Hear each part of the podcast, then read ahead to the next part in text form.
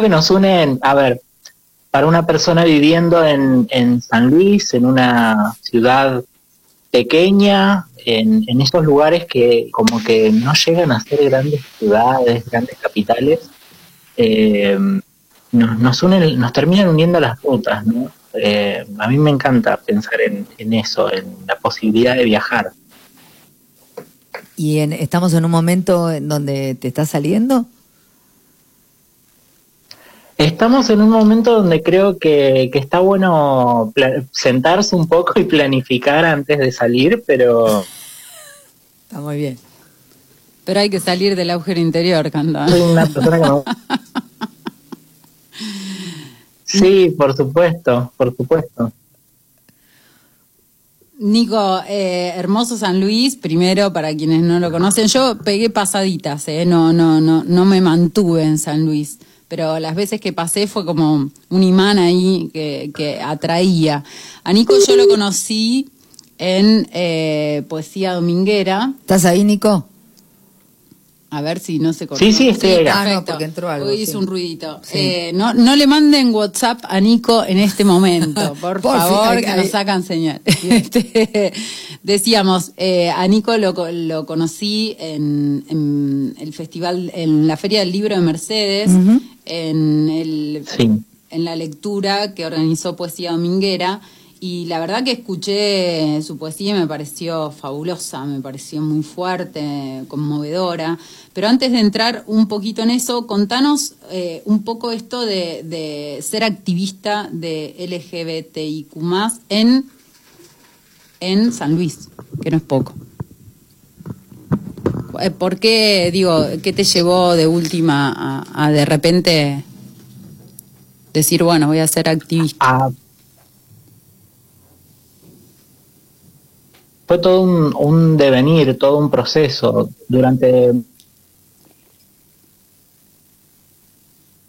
mi, mi identidad, como que estaba o, en una gran pregunta que todavía no tenía respuesta y no fue hasta los 28 años que mm, militando y pudiendo eh, ponerle palabras a, esto que me estaba pasando fue que, que bueno, que, que pude definirme como persona homosexual eh, o como marica o puto, yo prefiero más esas palabras que son más propias quizás del, del territorio homosexual tiene una carga eh, psicopatológica, entonces pre- prefiero, el, prefiero el insulto, pero el insulto transformado, eh, readaptado por mí, porque es- esas fueron las palabras que más escuché durante, durante mi vida, antes, antes de definirme o de identificarme como, como tal.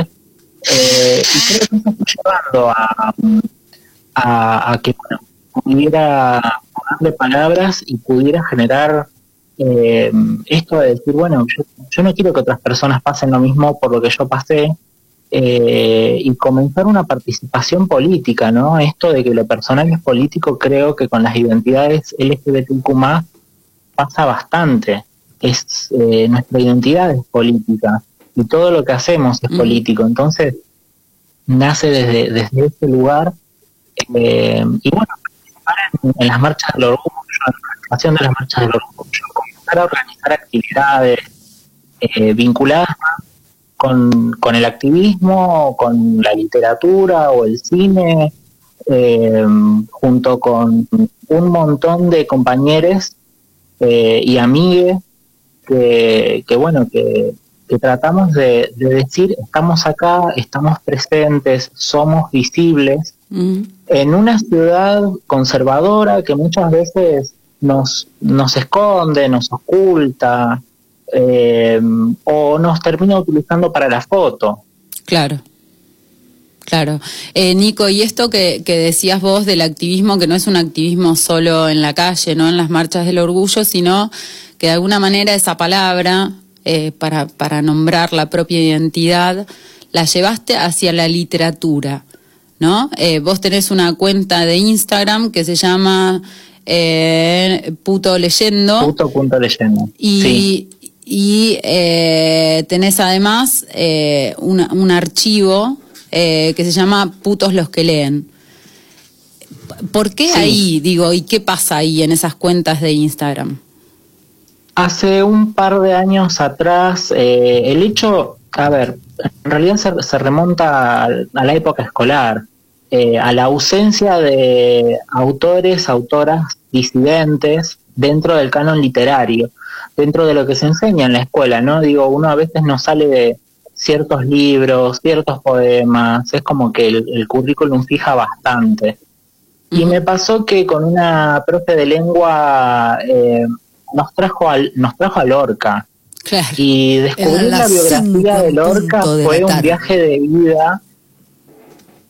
Eh, fue un viaje de ida a, a descubrir a otros autores disidentes. Primero fue Lorca y después, bueno, empezaron a caer eh, Puig, eh, Perlonger, eh, y bueno, y con eso eh, también apareció la, en, los grupos de, amigues, intercambiarnos libros, intercambiar poemas, comenzar a leer. Y se me ocurrió organizar un taller de lectura disidente que se llama Putos los que leen, putos y los con X, eh, por esta frase que uno siempre encuentra en un baño, en una pared o lo que sea, puto el que lee, que una vez me la encontré tallada en un árbol o en la ventana de una casa, no me acuerdo, y me interpeló muchísimo. Yo era en una época donde, donde mi identidad todavía estaba como aflorando y, dije, sí, el que está leyendo justamente es puto. Entonces, eh, ¿cuál, es, cuál era, el objetivo de esa frase, no? Eh, y dije, bueno, justamente mm, eh, generar literaria en torno a autores, autoras disidentes, en torno a su escritura, porque mm, digo, en esto creo que cada uno cuando escribe se filtra un poco de uno y por lo tanto se filtra la identidad y en la escucha, yo la, a la escucha la, considero como a esta lectura, a la lectura colectiva, a la lectura compartida, que de golpe uno puede hacer como una transformación, querer menos por un segundo o un minuto mientras dura la lectura, la otra persona Nico. se permeable para, para hacer eh, una identidad distinta a la que es. Nico, eh, ahora te pido lo contrario, te pido que le saques el altavoz y te lo pongas muy cerquita de la oreja y te muevas lo menos posible, a ver si te podemos escuchar mejor. Bien, eh, está sin altavoz el celu. Está sin altavoz. Sí, sí, y estoy con, con el celu pegado a la cara. bueno, entonces hace la contraria, pues está sonando horrible. Por ahí hay como una interferencia medio rara, ¿no? Pero puede ah, pasar porque internet es así. Eh, esto es internet, no tiene nada que ver con la radio, por eso te digo. Eh, Nico, vos hablabas de la construcción de la identidad, ¿no? A partir eh, esta frase, ¿no? Que de alguna manera te, interpelaba, eh, que habías encontrado, que decía putos los que leen. Una, una frase que te interpeló y a la vez te invitó, ¿no? Las dos cosas. O, te, o te mm, identificó en algún punto y que vos llevaste a otros lugares. Ahí fue cuando creaste, contabas, esta comunidad de lectura de, textos literarios disidentes y la pregunta es, ¿y la identidad como escritor cuándo surgió? Mi identidad como escritor surgió en esa época también. Eh, con amigos eh, nos a escribir primero con técnicas de escritura creativa, esto de recortar poemas, armar nuevos poemas a partir de palabras disparadoras. Eh, y creo que, que nació en ese momento. La, en realidad ya, ya, ya, escribía, eh, lo único que uno no se da cuenta o no lo puede ordenar. Eh, y cuando reuní cierta cantidad de poemas, decidí publicar un, un fanzine, autopublicar un fanzine, y mm, tuvo un pequeño eh, éxito entre amigues y compañeros. Y bueno, eh, quizás lo que más me movilizó fue leer un poema propio en una marcha del orgullo, una primera marcha del orgullo que se hizo en Villa Mercedes, otra de las ciudades de San Luis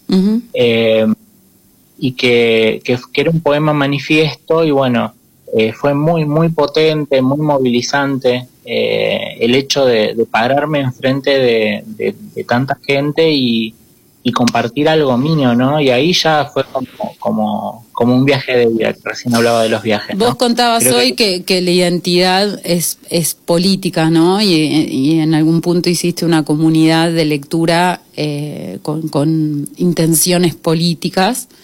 Eh, ¿la, ¿La escritura fue para vos siempre política? Creo que sí, que la escritura también es política.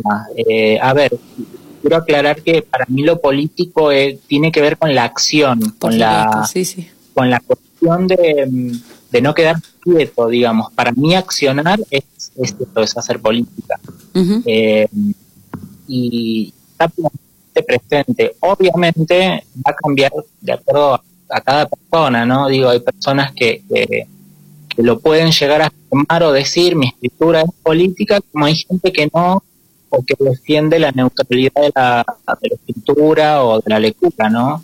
Eh, como, por eso yo digo, en realidad, en lo que uno escribe o en lo que uno lee, se filtra todo, ¿no? Se filtra lo que pienso, hago, etcétera. ¿Hay, ¿Hay una cuota de realismo en tu poesía o, o, la poesía se corre en un punto, quiebra con la realidad? Yo creo que la poesía tiene esa particularidad de poder romper la realidad, pero no romperla del todo o utilizar pedacitos de la realidad, ¿no? eh, que, que quizás comienzan con una cuestión personal o que digo, eh, que acá también hay que, hay que hacer un corrimiento. El poeta no, eh, no siempre escribe desde la primera persona o desde su propia vivencia, ¿no? Eh, puede que haya algo como un puntapié. ¿Cuáles serían tus puntapiés?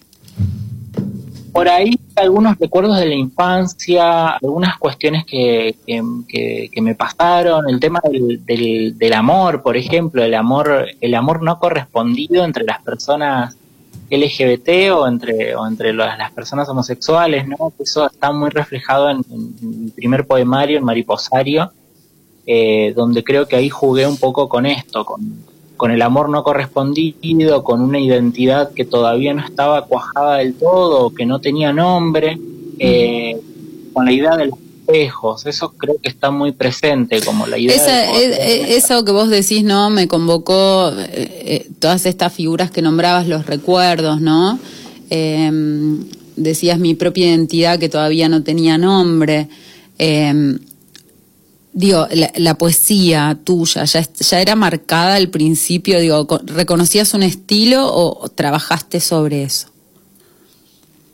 Creo que tengo como muchos estilos. Hay momentos que soy como más, eh, me, gusta más la poesía manifiesta, aunque debo, admito que en el último tiempo no estoy pudiendo escribir poesía manifiesta, que creo que, que tiene que ver con el hecho de, de estar muy movilizado, ¿no? Movilizado desde el plano eh, militante o desde el plano político, como estar muy, muy movilizado para querer hacer un, un llamamiento, porque en definitiva la poesía manifiesta es eso, es un llamamiento.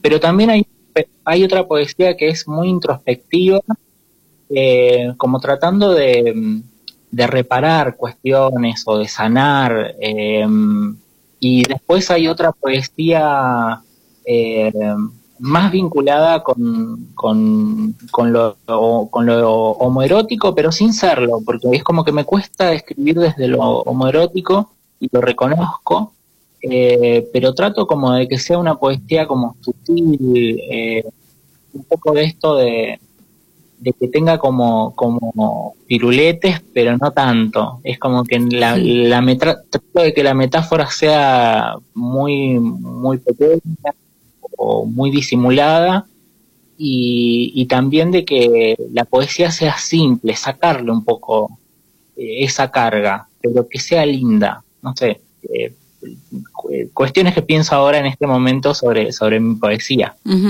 Pero para, no nos demoremos, porque perdón, acá... lo simple es bello. ¿eh? Y es muy difícil escribir es lo simple. más difícil del mundo. A mí todavía no me sale, pero eh, te cuento Nico es un desafío. Yo como como periodista eh, cuando intento eh, es, es, muy difícil intentar decir en una, en una oración, eh, encerrar en una oración lo que te podría llevar este, prácticamente un texto a cuatro. Hay que pensar muchísimo y ser muy clara para el otro. Así que escribir simple eh, es sumamente eh, dificultoso, por decirlo de alguna manera. Claro. Nico, ¿te salen simples o, o, o los trabajas para, digo, el primer borrador, eso que salió, que de alguna manera quedó ahí en, en, un primer papel, virtual o, real, ¿lo trabajás para la simpleza o, sale, sale de una? Primeramente, eh, a ver, muchos de los poemas me salen como, no voy a decir instantánea porque creo que, no existe la, siempre hay una intención, pero mm, hago, hago un primer borrador tengo, bueno, en el celu un cuaderno virtual, entonces ahí voy, voy escribiendo y ya cuando los quiero publicar o pasar a otra, a otro formato, les hago una, una pequeña corrección, trato de, simplificarlos.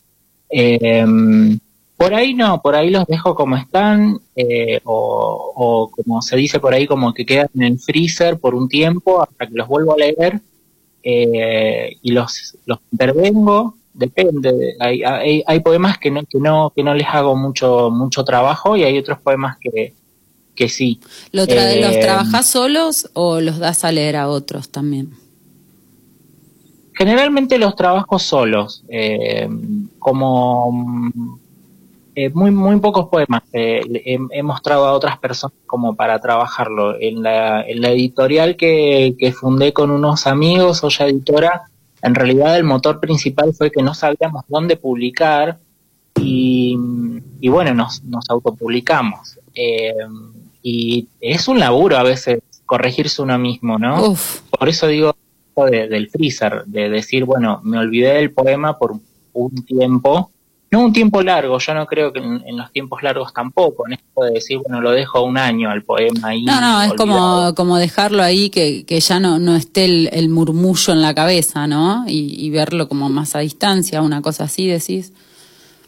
Claro, claro, y poder, poder verlo y, ver si, si necesita alguna corrección o algo, y es, y es una tarea, porque la persona que escribió en ese momento no es la misma que sos dentro de un par de horas y dentro de un día, dos días, una semana, un mes eh, y a lo mejor te sensibilizó algo cuando escribiste que, mucho después no te vuelve a pasar. Entonces está, está bueno eso de, dejar un poco estar los poemas, como también está bueno decir, no, este poema me encantó como lo escribí, o porque me sensibilizó, me, movilizó algo, y, quiero compartirlo. Yo soy mucho más de, ese segundo plano que del primero, pero mm. a la hora de de, de, reunir poemas eh, y generar un libro, pienso más en esto, en eso primero que, decía. Es como que agarro todo, todo el collage. Por eso creo que, que, mi segundo libro se llama Papeles para quemar, porque como que junté papeles con poemas y los, los fui acomodando y armando un poemario. La primera versión del poemario no me gustó para nada y ahí intervinieron mis, mis amigues, compañeros de olla editora para, para leer los poemas y poder darle un, un, orden. Y este segundo orden, ya con una lectura compartida, fue distinto, fue otro laburo, que quizás con Mariposario no, no tuve. Eh, Nico, y hablas de una editorial que crearon porque no sabían dónde editar. ¿Cómo es esa, esa primera búsqueda? Digo, vos dijiste primero publiqué un facín, si querés contarle a los oyentes qué es, así eh, se entera.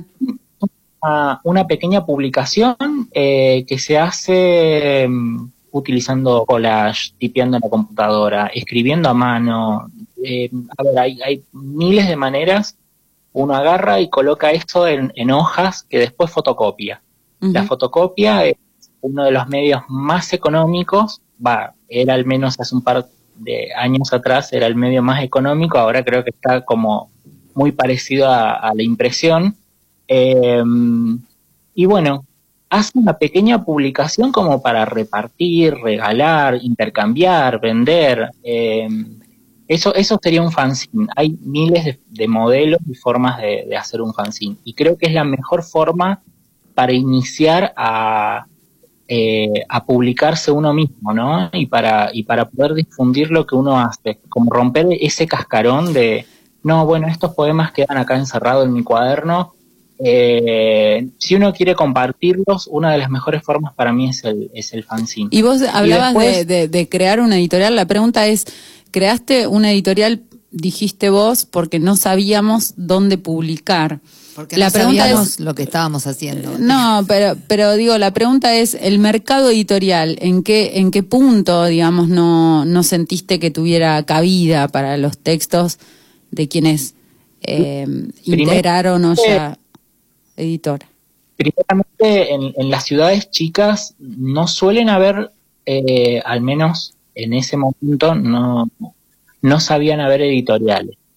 Eh, entonces, y uno tiene la idea de la, de la gran editorial, ¿no? De decir, bueno, este, este manuscrito lo voy a mandar a, no sé, eh, X editorial en, las grandes capitales.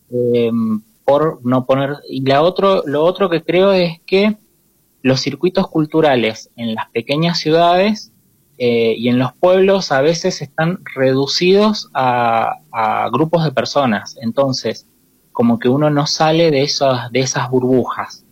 Eh, entonces es difícil encontrar información, o era difícil hace un tiempo atrás. Yo te estoy hablando hace eh, cinco años atrás, más o menos. Claro.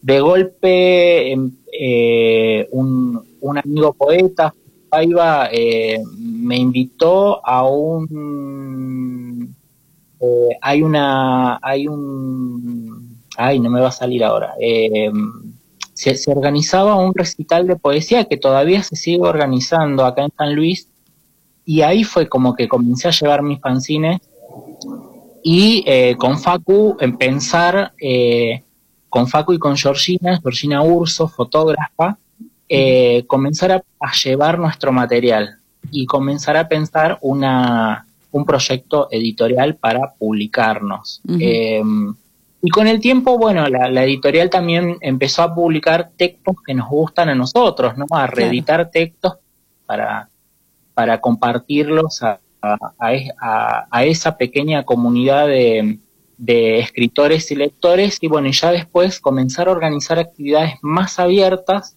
para romper esa burbuja que mencionaba recién, ¿no? Sacar la literatura a la calle. Claro, creo que eso después lo se logró y hay y hoy eh, se ha vuelto muy popular. Eh, Han nuevas editoriales, otras que estaban bajo el tintero, digamos que uno no las conocía y que de golpe comenzaron a, a nada, el hecho de juntarse con, con otra gente que hace lo mismo está bueno para para planificar ferias, para dar a conocer, y de golpe em, descubrimos un mundito editorial en San Luis que, que si no hubiese sido por eso no lo hubiésemos encontrado. Eh, y bueno, y ahora eh, hay una, un par, tres, cuatro editoriales en San Luis, en Villa Mercedes, y bueno, todavía no podemos armar una red, pero, pero en definitiva, si uno busca la información, la va, la va a terminar encontrando porque ya no es lo mismo cinco años atrás que ahora. No, por supuesto. Eh, Te iba a preguntar esto en relación a, a, pre-pandemia, post, eh, o, saliendo de la pandemia, no sé qué sería ahora. en, qué, ¿En qué periodo estaríamos? Eh, Paleolítico. No sé, ni no sé dónde estoy. Eh, Ubicate como quieras. La pregunta es esta. ¿Sentís que eh, la poesía tuvo otro lugar después de, lo que vivimos en el 2020-2021? Yo creo que el arte en general ocupó otro lugar. Me parece que el hecho de haber estado, eh, haber estado confinados nos hizo como volcarnos a, a otras actividades a las que no estábamos tan, tan acostumbrados o a las que teníamos miedo de, de involucrarnos y me parece que eso eso terminó haciendo de que de que muchos pudiéramos compartir eh, lo que estábamos haciendo y, terminar eh, encontrando nuevos nuevos espacios. Digo a mí me pasó con poesía dominguera que recién mencionabas. Agradezco profundamente que me que me hayan invitado. No, eh, no, sé bien cómo me encontraron, pero creo que también fue por la recomendación de otras personas. Eh, y se terminó armando una comunidad preciosa. Hermosa, sí, sí.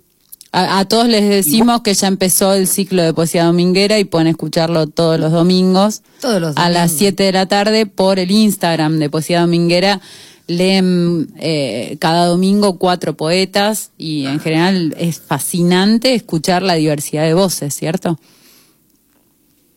La polifonía de, poetas y autores que, hay en el país es impresionante. Impresionante. Y yo creo incluso de que tendríamos que estar hablando de, de, nuevas poesías y, de nuevos referentes y exponentes que, son sencillamente tremendos. hay, una calidad de, poetas. Y lo otro es eh, que creo que también se ha roto bastante, y, y, esto lo veo acá los días lunes que se organiza este recital de poesía, este micrófono abierto de poesía que lo organiza mm, Perniciosa Ediciones acá en San Luis, eh, de que ahora todas las personas pueden leer lo que escriben y pueden compartir su poesía. ¿A qué me estoy refiriendo? Que la poesía ya no es algo exclusivo de gente mayor eh, o de gente que sabe. sí, o, de, la reunión, digamos, de, eh, con manteles y té. Eh, claro, que creo que ya está muy alejada de ese lugar. por favor, ya la sacamos de la momia.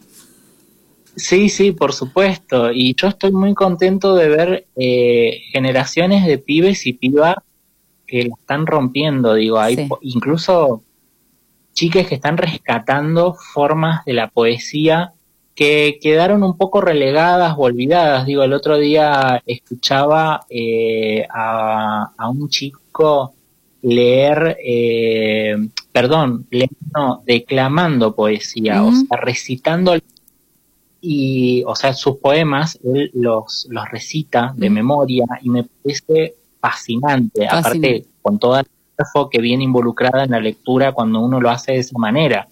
Eh, y fue como, wow, eh, a, mí me quedó eh, la imagen esa, ¿no? De decir, qué bueno, qué bueno que, la poesía vuelva y vuelva con, con, con esa onda, porque creo que, que de, las, de las artes que componen a la literatura, la poesía fue muy prestigiosa en un tiempo y después como que decayó, como que fue dejada de lado, como bueno, no, sos y chau, nos vimos. Eh, y ahora como que de nuevo la poesía está ocupando un lugar porque creo que, el lenguaje ya no nos alcanza y la poesía nos permite dar eh, otro, otros movimientos, ¿no? Claro.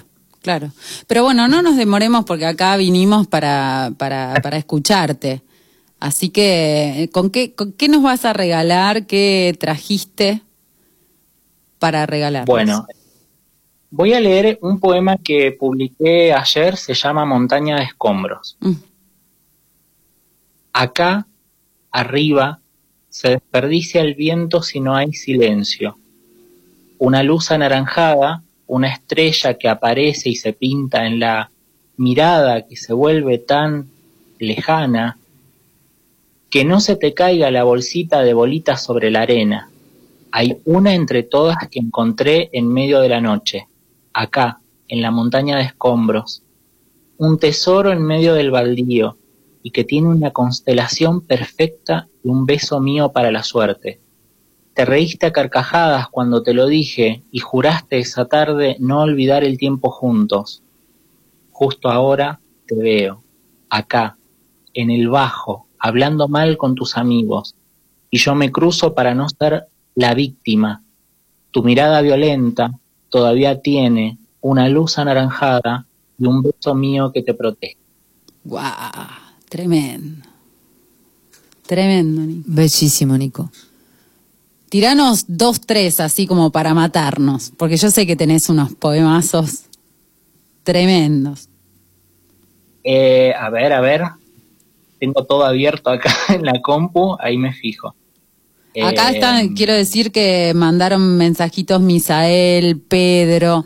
Eh, bueno, nada, gracias ahí por estar bancando del otro lado. obviamente todos alentadores para Nico. Nico, te hago llegar los mensajitos de los chicos. Un, beso enorme eh, a, ellos y, bueno, y a quienes me están escuchando. Te voy a leer el, poema que está en Poesía Dominguera, en Paisajes de la Infancia, y eh, se llama Día del Padre. Día del Padre, a ningún padre en particular y a todos ellos.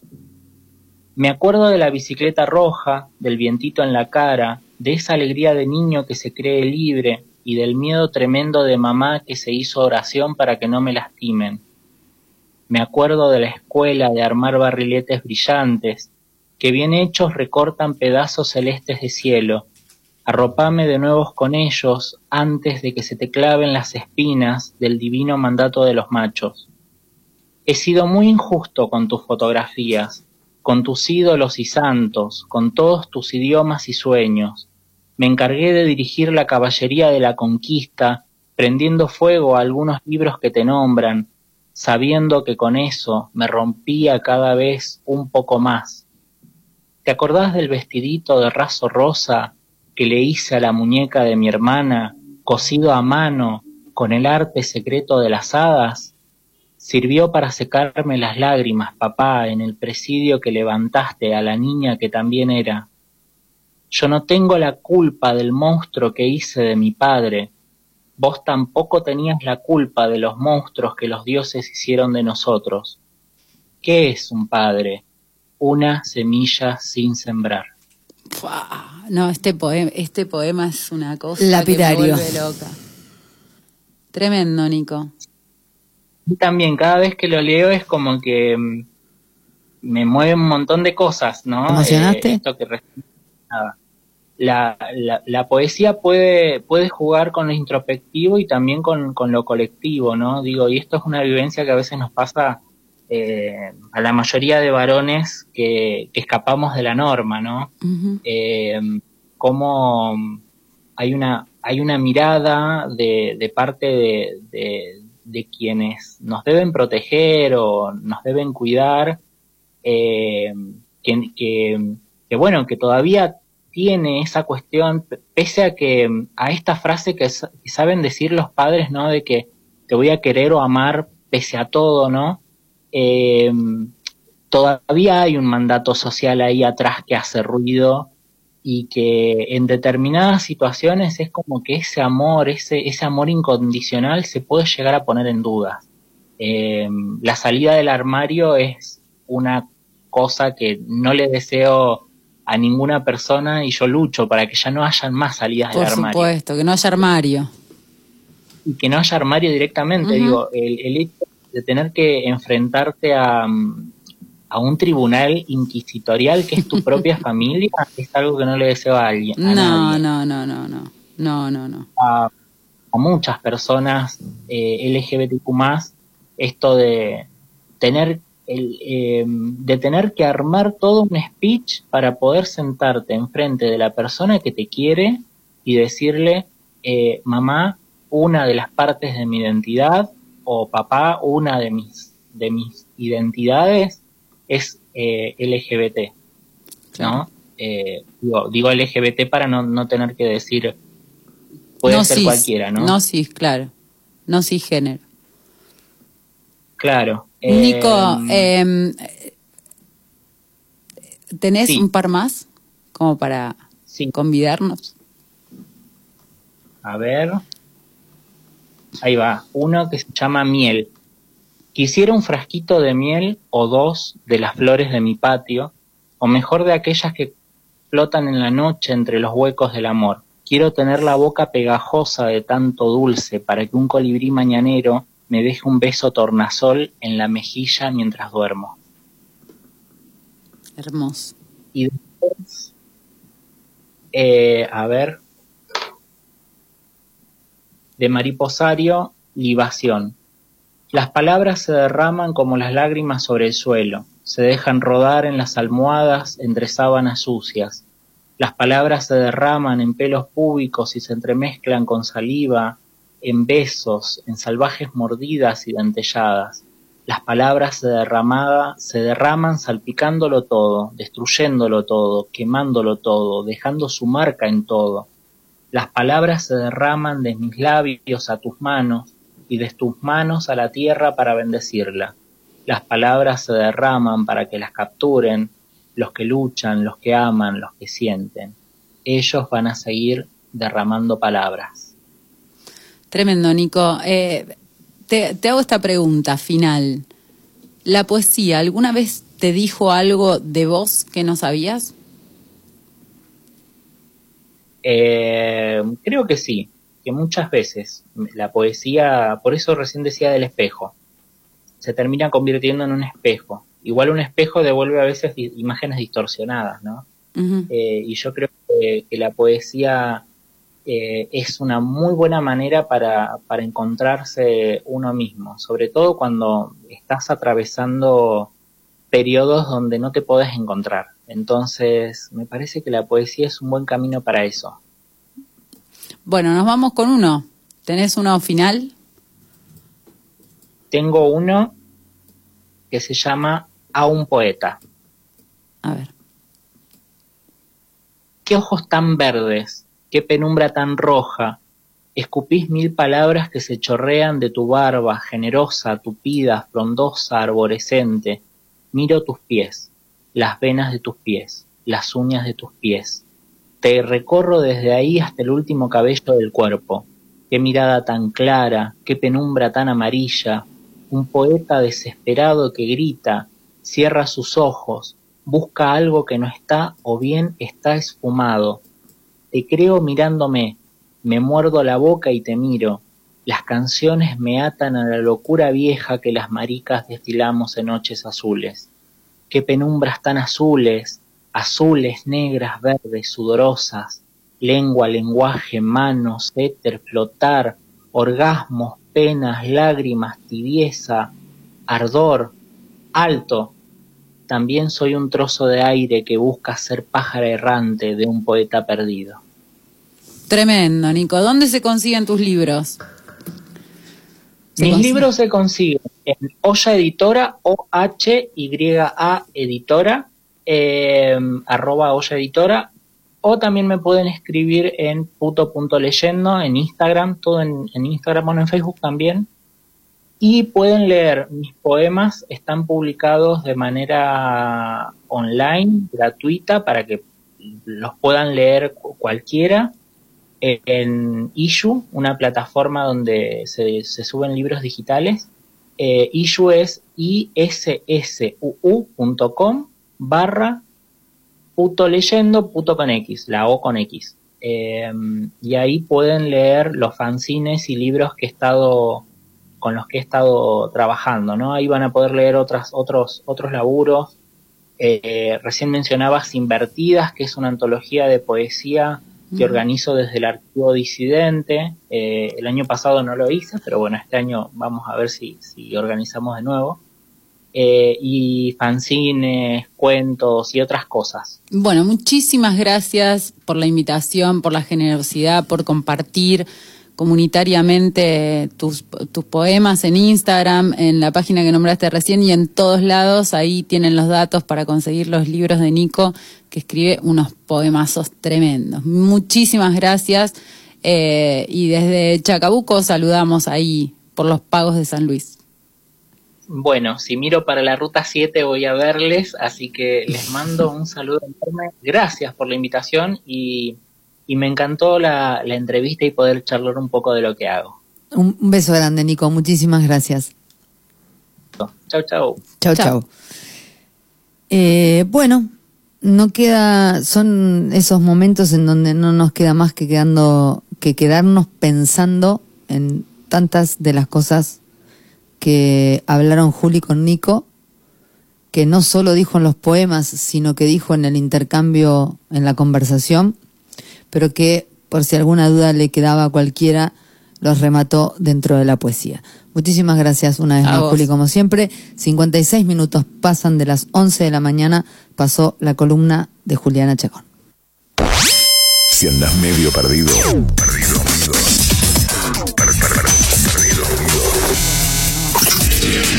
Volvé al punto de partida. Kilómetro cero.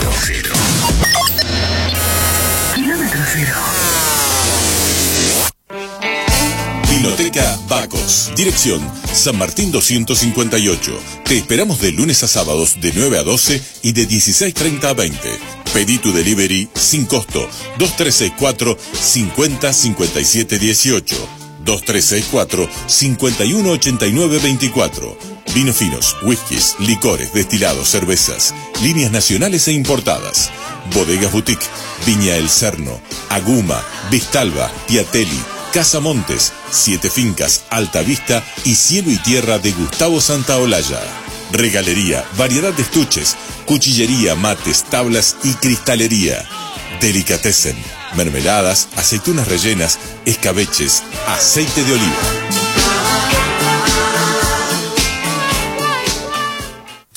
Vivero Verde y Salvaje. Venta de plantas, insumos y accesorios para jardinería. Plantas de interior y exterior. Aromáticas, florales y suculentas. Asesoramiento y diseño de parques y jardines.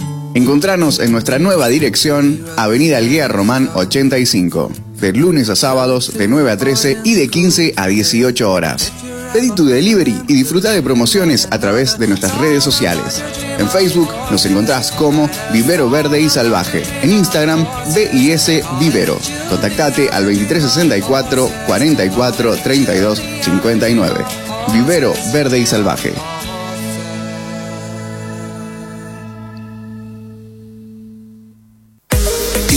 Inmobiliaria Máspoli, empresa dedicada al mercado inmobiliario y especializada en asesoramiento integral de compra, venta, alquiler y desarrollo de urbanizaciones. Matías Máspoli, martillero y tasador público. San Martín 198. Teléfono